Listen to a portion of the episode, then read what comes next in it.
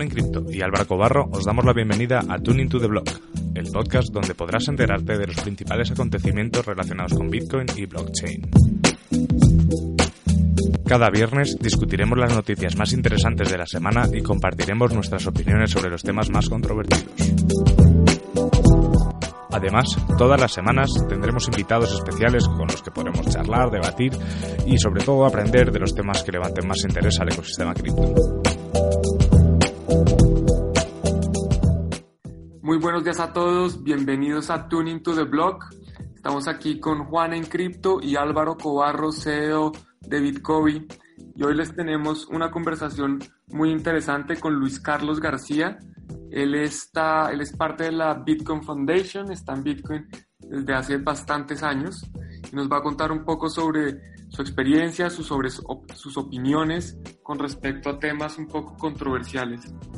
Eh, la verdad es que el, o sea, el tema un poco del podcast, como habréis visto en el título, es tratar el, maximalismo, eh, pero más que discutir un poco si hay maximalismo o no, es darle una definición y como tú hubieras dicho es hablar de temas, pues eso, con un poco de, con un poco de controversia sobre Bitcoin, pues temas como halving, como la minería, como las, como las fees en las transacciones.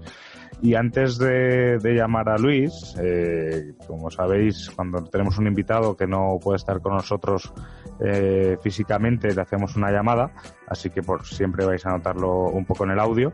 Eh, me gustaría, en nombre de Juan, y, de Juan y yo, daros las gracias, porque realmente el primer episodio ha tenido muy buena acogida y son muchos los mensajes que nos estáis mandando.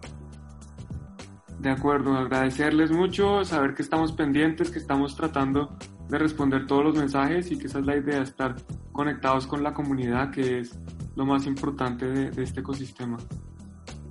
Ok, pues vamos a llamar a Luis y ahora mismo conectamos.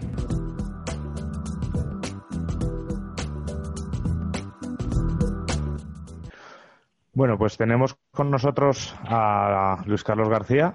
Eh, pues es un invitado con el que yo he compartido bastantes charlas en, en Meetups y la verdad es que estoy muy contento de que esté aquí. ¿Qué tal, Luis? Bienvenido. Hola, buenas tardes o noches ya.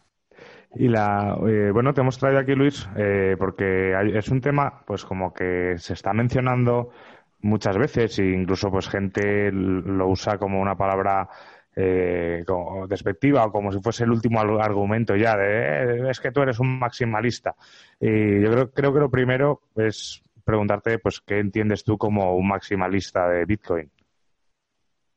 Eh, bueno, maximalista yo entiendo por alguien que rechaza cualquier otro tipo de alternativa a Bitcoin dentro de lo que es cualquier sistema que funcione como moneda digital que yo pienso que tiene que ver con la, con la psicología humana. Eh, según he leído, una de, los, las características que más une a los grupos humanos es encontrar un, un enemigo común. Y, y entonces esto eh, yo creo que se utiliza para, para, para, conseguir aunar un grupo de personas frente, frente a un enemigo que consideran común. Haciendo, haciendo un poco de historia acá, el término maximalista de Bitcoin, la primera vez que fue implementado fue por Vitalik Buterin, refiriéndose a, estas personas que, precisamente, como describió Luis Carlos, eh, consideran que Bitcoin es la única alternativa eh, viable de, las criptomonedas. Entonces Vitalik inicialmente lo utilizó como un término despectivo, a pesar de que algunos, algunos maximalistas o algunas personas consideradas dentro de este grupo eh, son orgullosos de, de, tener este título. Evidentemente que hay gente que va...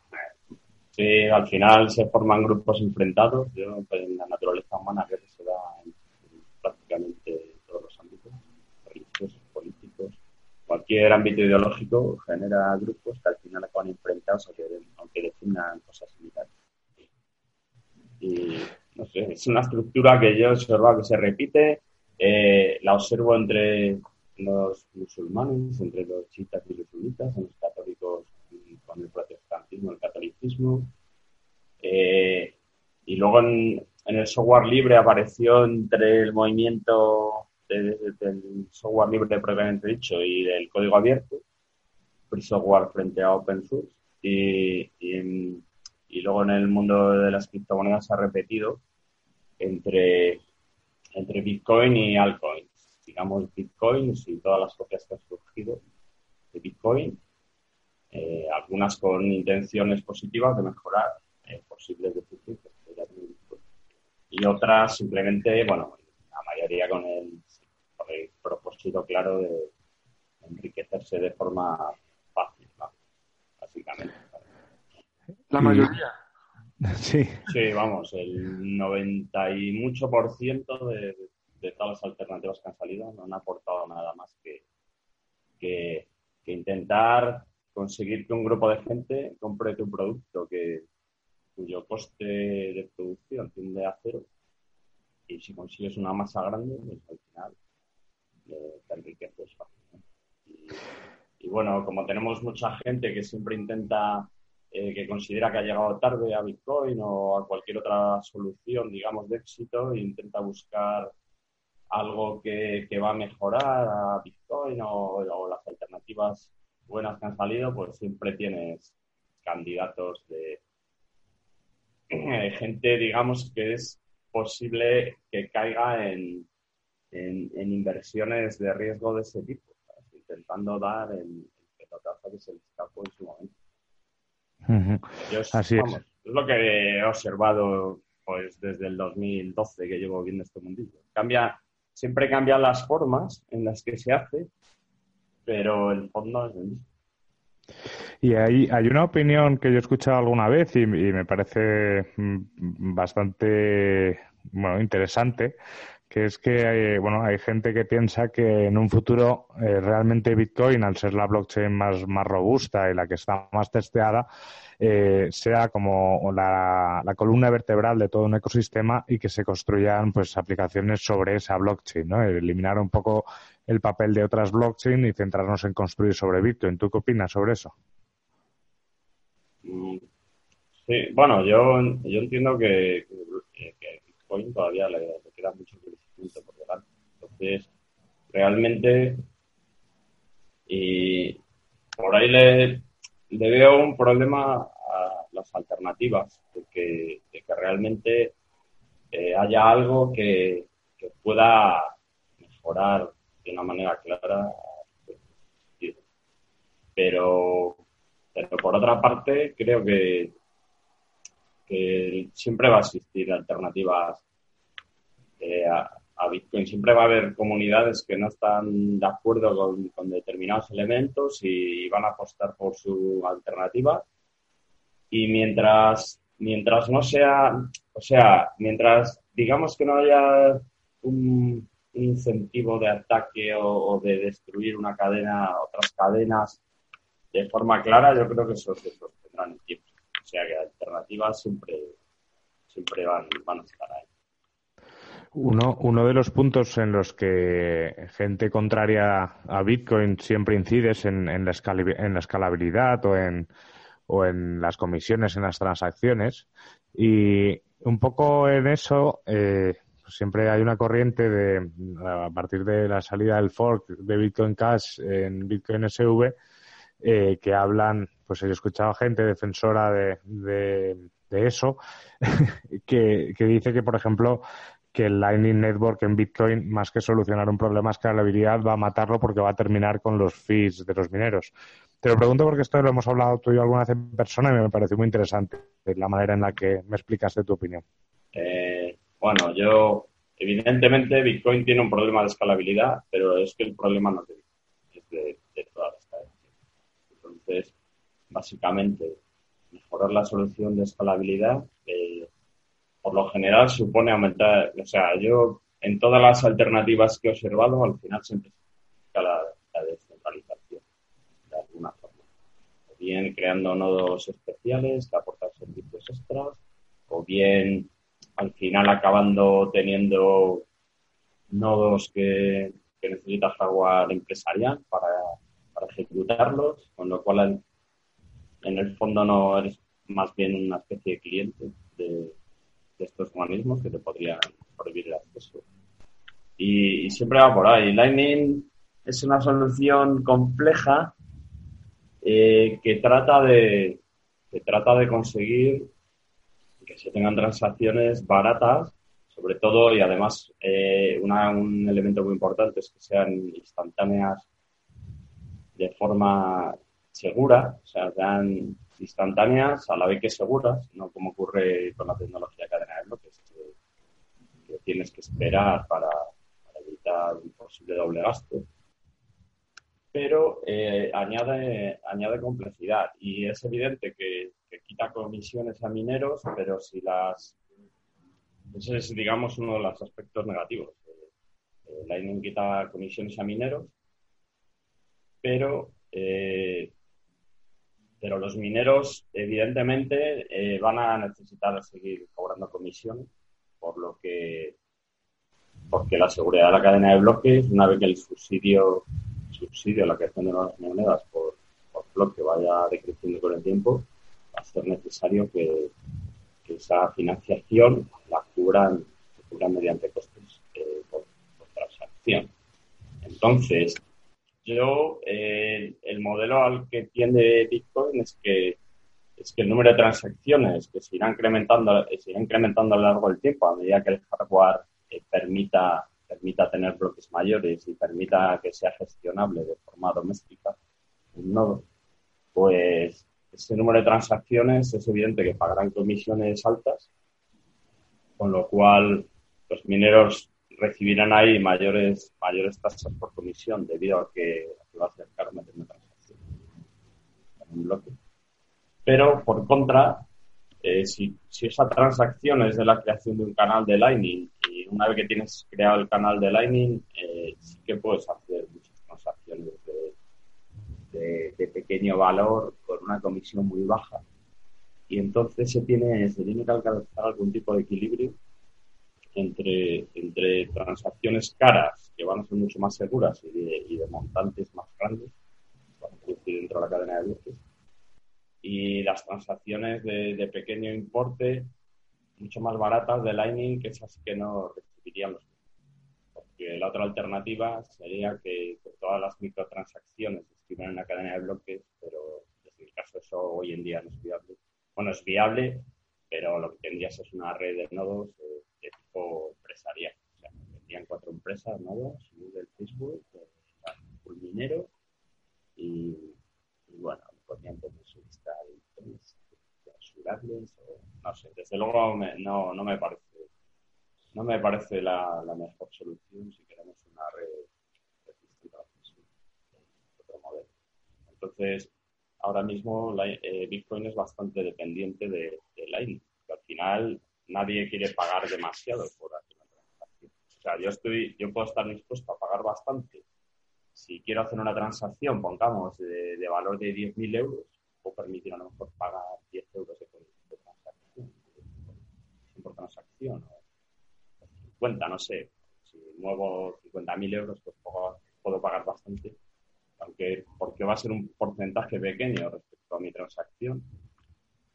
Sin embargo, eh, si lo que quiero pagar son 50 eh, céntimos o 3 euros o tal, pues, pues lo normal es que haya abierto un canal. En un canal puedo hacer miles de transacciones, entonces el coste de abrir un canal, que sería una, una transacción, una cadena de bloques, sería caro, se repartiría entre, entre las cientos de transacciones que puedo hacer dentro de Lightning con lo cual ya eh, estaría pagando una transacción cara, pero que, digamos que lo tendría que dividir entre las cientos de transacciones que puedo hacer dentro de y, y ese es el modelo al que va Bitcoin y, bueno, es al, que se tendrán que adaptar los mineros. Pero es cierto que, cierto que los mineros pierden, comisiones eh, debido al uso de Lightning, pierden comisiones pero los usuarios ganan el, poder gestionar de la red de manera privada y verificar las reglas de consenso. que si no tienes un nodo completo, eh, pues no, no puedes verificar que, las, que las normas no se han cambiado. Al final, sí. Yo, yo comparto tu opinión, incluso hace poco hice un video explicando por qué es ridículo pensar que eh, Bitcoin va a escalar simplemente aumentando el tamaño de los bloques. Eh, y, pues la pregunta más grande es en, cuanto a la descentralización, el sacrificio en descentralización que eso significaría. E incluso en un video de, de Bitcoin SV, ellos dijeron que es que el objetivo de Bitcoin SV es desaparecer el concepto de los nodos, que haya solo, solo un nodo. Entonces, pues, o sea, es que si, si, tú, si tú haces el límite matemático de, de, aumentar el tamaño del bloque, que, va disminuyendo el número de nodos, pues al final la red más eficiente es la que tiene un solo nodo, que es un sistema centralizado, es lo que tenemos ahora. El problema es que ahí pierdes, pierdes eh, el, primer motivo por el que Satoshi desarrolló Bitcoin, que es el control de la emisión monetaria. Se le pierde. Mantienes el segundo, la segunda justificación que dio, que fue el control de la privacidad. Que al final, si tú tienes tu clave privada, puedes firmar tus transacciones, si no las puedes firmar, ese no las Pero la emisión de moneda, pues la pierdes, porque al final es un nodo puede cambiar las reglas y decir que ahora no hay algo. Que ahora el año que viene no se reduce el premio por bloque la mitad. Y no tendrías forma de, rechazar, rechazar eso como, usuario. Así, así es. De hecho, eh, ahora que has sacado, Juan Pablo, el, bueno, sí, yo también lo mencioné antes, a, Bitcoin SV, eh, ¿no te da la impresión, Luis, de que, de que bueno, pasaba antes con Bitcoin Cash, que, que eran, pues, era un proyecto pues que al final eh, es un fork de Bitcoin, por las razones que fueran, y eh, su estrategia era más o bien eh, atacar a Bitcoin o confundir al personal con, estrategias de comunicación, y ahora que, y ahora que realmente aparece Bitcoin SV en juego, parece como que Bitcoin Cash ha quedado como en un tercer plano. Pues, es que yo realmente no, no sigo mucho lo que ocurre, lo que ocurre fuera de, de Entonces, eh, sí recuerdo que el año 2017 fue un año bastante de, bastante mal ambiente debido debido a las tensiones por por el por el software de, de Sedgwick, porque había un conjunto de mineros que no bueno de mineros y también de la comunidad no estaba de acuerdo con con, con que se con las, con las líneas que estaba adoptando lo que pasa que era, era una sección minoritaria bueno, no sé, siempre he pensado que, que cuando, cuando tú no aceptas una decisión mayoritaria, pues mm, es más difícil que, que ante otras, ante discrepancias futuras. Digamos que tienes como una posición un poco más,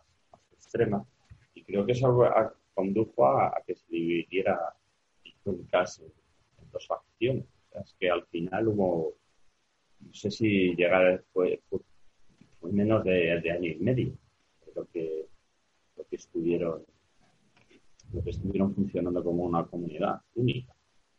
Eh, con lo cual, desde luego, si, si el objetivo es, construir una, una, moneda mundial o mayoritariamente usada, resulta que, que, a la mínima divergencia, pues, pues de software y, pones tus propias reglas que las sigue una comunidad pequeña, es difícil que eso, yo, vamos, desde mi punto de vista, a mí, me, yo, eh, es difícil que eso tenga un, o, me parece menos probable que tenga un futuro, una futura éxito expansión, que si ya, que si, que si te enfrentas en una comunidad mayor, pero bueno, a lo mejor resulta que, que dan con, una solución eficiente y, realmente que se imponga. Nunca sabes, porque el mercado no quiere decir, no tiene por qué elegir lo mejor siempre.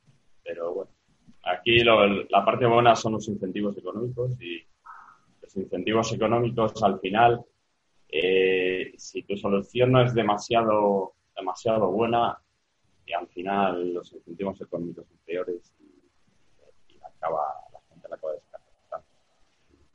pero bueno, los, criterios morales al final tienen menos peso. Es un poco también. Yo vengo del mundo del software libre y, pues es lo mismo. Solo porque tu solución consideras que moralmente es mejor, no eso luego el mercado lo respeta. Y hablando un poco de incentivos, eh, la semana pasada, cuando, cuando estrenamos el primer capítulo de Tune to the Blog, en Twitter un usuario, eh, arroba CryptoX, eh, nos preguntaba si, si podíamos hablar eh, o, que, o decir qué opinábamos que, que, podía pasar con Bitcoin en el año que viene con el tema del halving. Eso realmente da para un programa entero, pero ya que estás aquí sí que me gustaría pedirte un poco tu opinión. Pues bueno, la, verdad es que predecir el futuro es complicado. Eh, los, los, los, las, las halving anteriores, las, las, ocasiones anteriores, pues bueno, fueron años, digamos, de, de en el precio.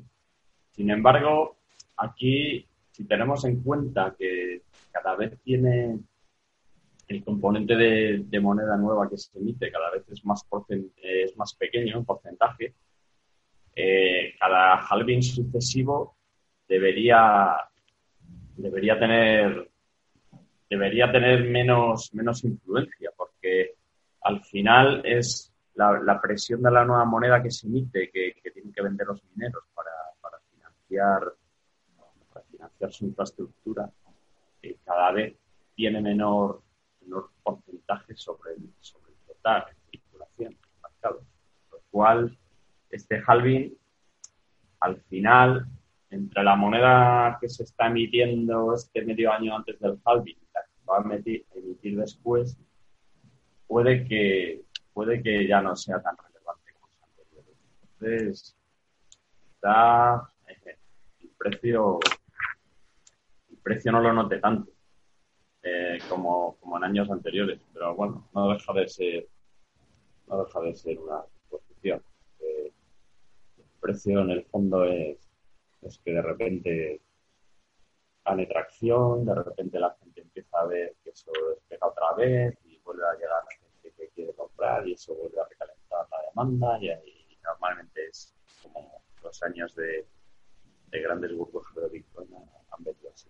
Pero cada vez se necesita más dinero para, formar una burbuja y cada vez el halving eh, mete menos moneda en porcentaje mercado, con lo cual a lo mejor nos vamos a llevar la sorpresa que todo el mundo está esperando, pues lo típico, el halving, otro año de cosecha y luego va a resultar que la Pero bueno, yo creo que tiene casi tiene más influencia eh, la posición de los estados respecto a las alternativas que van saliendo como Libra o, las monedas electrónicas eh, digitales eh, que se hablan de, países puede surgir. Yo creo que eso puede, puede despertar el interés dormido de, o latente que tenemos ahora.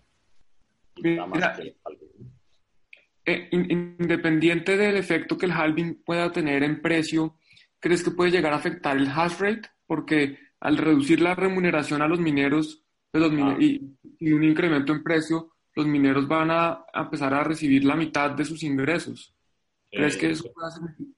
Claro, eso lo, eso lo dicen las matemáticas. Si, el precio se mantiene invariante, o sea, precio constante, el halving, los, mineros, el halving hace que, que, que, lo, eh, que, lo, que lo que ingresan los mineros cae a la mitad. En realidad no es cierto, porque ahora mismo ya eh, hay que mirar el porcentaje que tienen las comisiones por transacción sobre, sobre la por, pero bueno, hoy, en día, salvo las, las épocas de, saturación en las que Bitcoin tuvo, bueno, sobre todo en el año 2017 con, con el lío del porto de Bitcoin Cash, que ahí sí que, mm.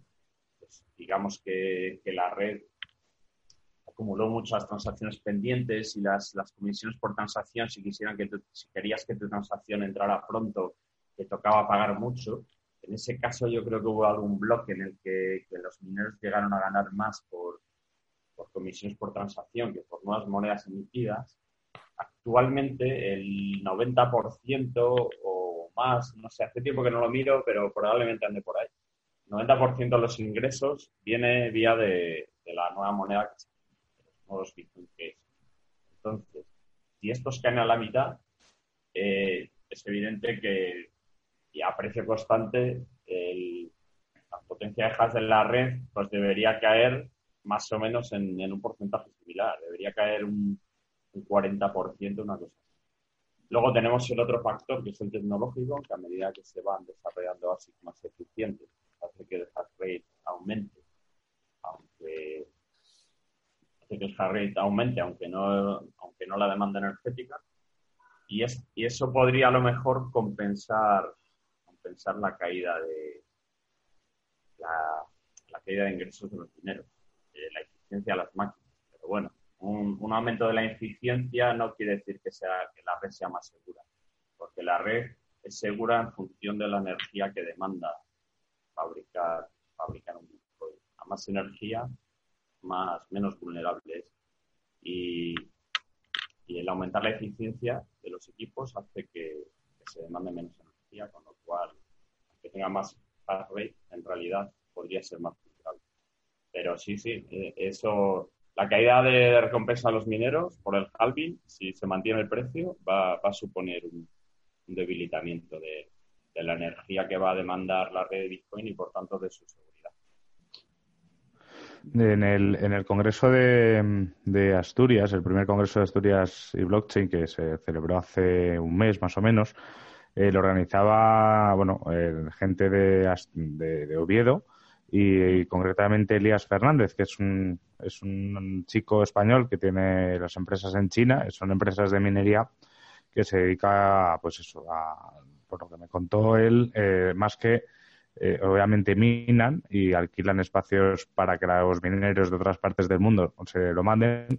Y de hecho él dice que sobre todo mm, es como, o sea, la minería en Bitcoin es prácticamente un poco similar a, McDonald's, que McDonald's no, no, gana tanto con las hamburguesas, sino con, con, negocio inmobiliario, ¿no? Que ellos obviamente ganan con Bitcoin, pero sobre todo donde tienen beneficios son en las tarifas que tienen de luz y, tarifas planas que pueden ofrecer a, inversores. Entonces, con el tema del halving, me comentaba que realmente es lo que espera, que ya está hablando con otras granjas, es que a él le van a llegar muchos mineros que en otras partes del mundo no son rentables pero que, normalmente pues sí, que el hash rate pues puede bajar, pero tenderá a normalizarse, que tampoco, o sea, es normal que en un principio haya un desequilibrio, pero al final todo tiende a, estabilizarse. Sí, claro, pero, pero bueno, lo que es evidente es que si los mineros ganan menos, pues hay mineros que dejan de ser rentables y tienen que, apagar equipos. Entonces, eso con el halving, si el precio se mantiene, pues va a haber gente que todavía, que actualmente es rentable, minar, que resulta rentable, pero con el escenario halving no le será. Y el problema que tiene esto es que quizá, claro, eh, la, industria tiende a, concentrarse en los puntos donde la, electricidad es más barata y, si hay un problema ahí de, concentración de, hardware de minería en lugares muy concretos del mundo. Y, y eso, bueno, eh, en el fondo, pues siempre, siempre es un riesgo para la red, porque idealmente el, escenario ideal total sería que cada nodo, pues a su vez estuviera minando. Pero eso, el, el modelo de Bitcoin, eso yo, en un futuro, yo creo que, que podría acabar habiendo un escenario en el cual los la gente que, necesita producir calor a base de, partir de electricidad, pues acabe, acabe resultando rentable hacerlo mediante equipos de segunda mano de minería Bitcoin, cuyo residuo es ruido y calor. El ruido es un problema, pero el calor no, por lo menos cuando hace frío. Y sí que, sí que por ahí podría haber un, aporte de, de hash que en un futuro quizá pueda ser relevante. Porque en este caso, para ti el coste de la electricidad sería cero, porque ya la, vas a quemar para calentar tu casa y Pero ahora mismo, lo más importante es la eficiencia de los ASIC, porque todavía evolucionan rápido. Y luego, sobre todo, tener eh, acceso a una electricidad muy barata. Y eso, al parecer, como se da en China, cerca de grandes centrales hidroeléctricas, que es donde, más barata se puede la electricidad, pues, pues es donde la, minería es más. En el resto del mundo, pues, pues bueno, quizá a lo mejor en, zonas donde haya producción eléctrica renovable que, por sobreproducción no puedas inyectar en la red, quizá esa electricidad acabe, acabe vendiéndose barata a mineros de Pero, eh, necesitas que, los equipos de minería tengan larga vida para escenario de ese tipo y eso no se da ahora Pero, pero bueno, eh, esto ya se especula sobre el futuro de la minería, pero pero la reducción de, recompensa por bloque, desde luego, debilita la red. Vayan un reajuste y el, si el precio se mantiene, mm, ahora que ya los ASIC salen, salen nuevos modelos más lentamente, yo creo que, habrá una caída. Habrá algo de caída del hard.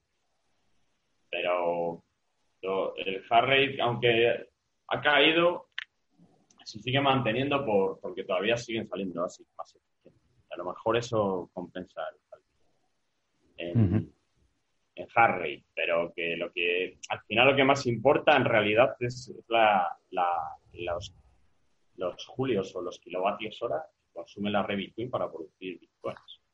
Eso es en realidad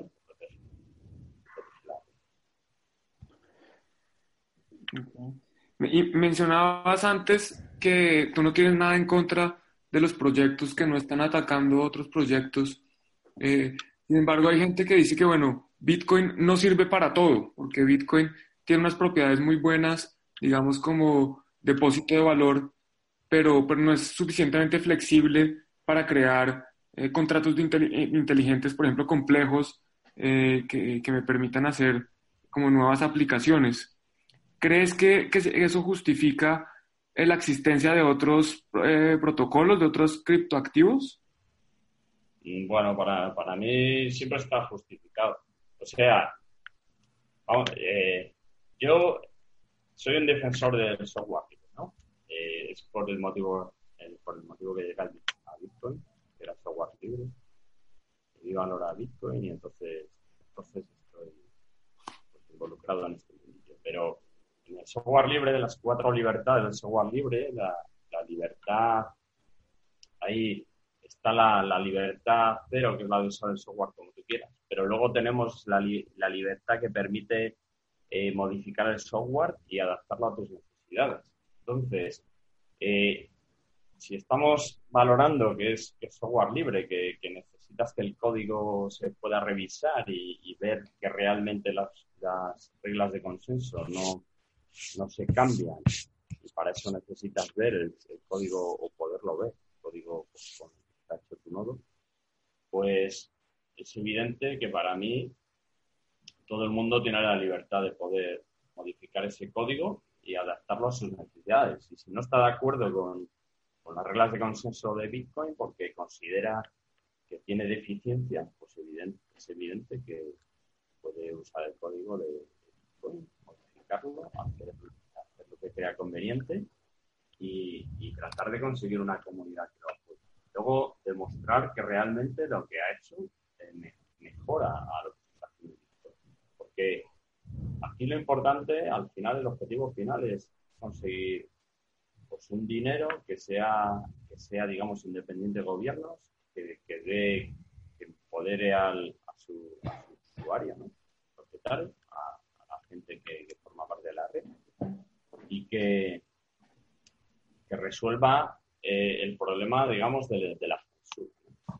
Si eso lo consigue Bitcoin, yo ahora mismo de, todos los proyectos que hay, considero que es el que más se acerca a eso, pues, pues bienvenido, eh, bien. Pero si, si resulta que un día alguien eh, mejora eso con otra moneda mejora lo, que hay en Bitcoin y que muestra que es un sistema de calidad, perfecto. Es que creo que así deben ser las cosas. Además, me parece que es una especie de reflejo del sistema de, la evolución, ¿no?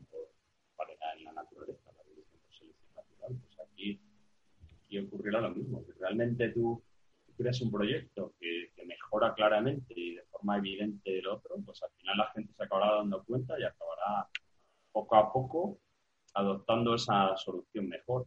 O bien tu proyecto eh, lo reprogramas para adoptar esa nueva mejora, porque como es software libre, si, la otra alternativa bueno, no es una alternativa cerrada. Si fuera una alternativa cerrada, para mí no tendría sentido que tuviera, o sea, ya no sería comparable, porque lo que te digo, entonces ahí los desarrolladores tienen el 100% de control, podrían decidir eh, cerrar el código, hacer con el código lo que quieran, pero si, si las alternativas son software libre, pues esas soluciones puedes ver cómo las han logrado y las puedes tratar de, copiar en tu proyecto.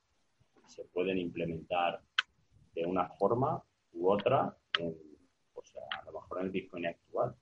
O quizá resulta que es un diseño tan novedoso que, deja todo obsoleto, realmente lo deja todo obsoleto, y ni siquiera lo puedes, puedes mejorar tu, tu proyecto o Bitcoin, no puede adoptar esa solución. Entonces, pues, al final todos nos acabaríamos moviendo a esa alternativa mejor.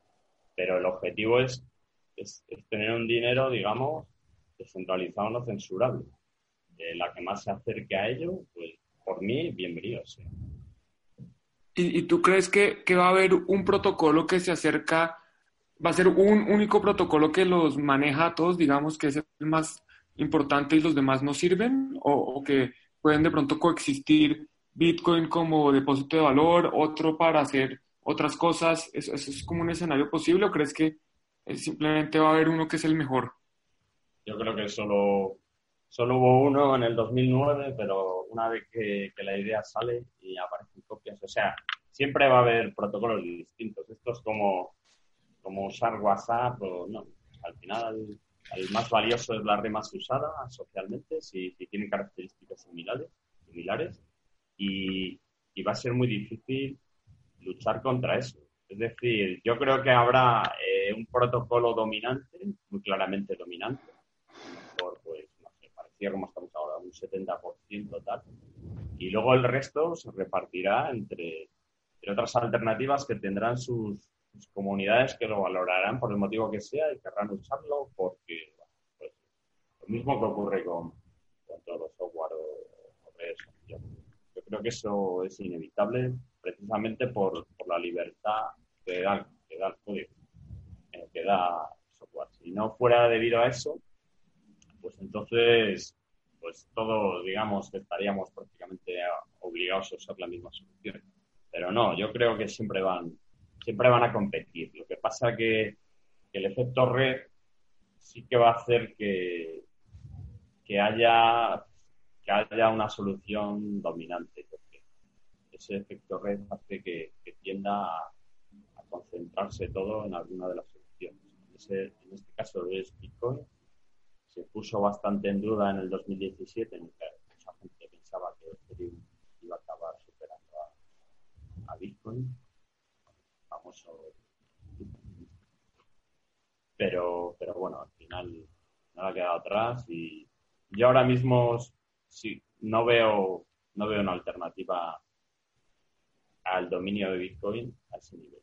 Eh, pero sí, sí creo que seguirá habiendo la diversidad de opciones que tenemos sí, yo creo... Eso irá cambiando, irán muriendo, haciendo unas cosas nuevas, siempre eh, la mayoría con, con, el objetivo de...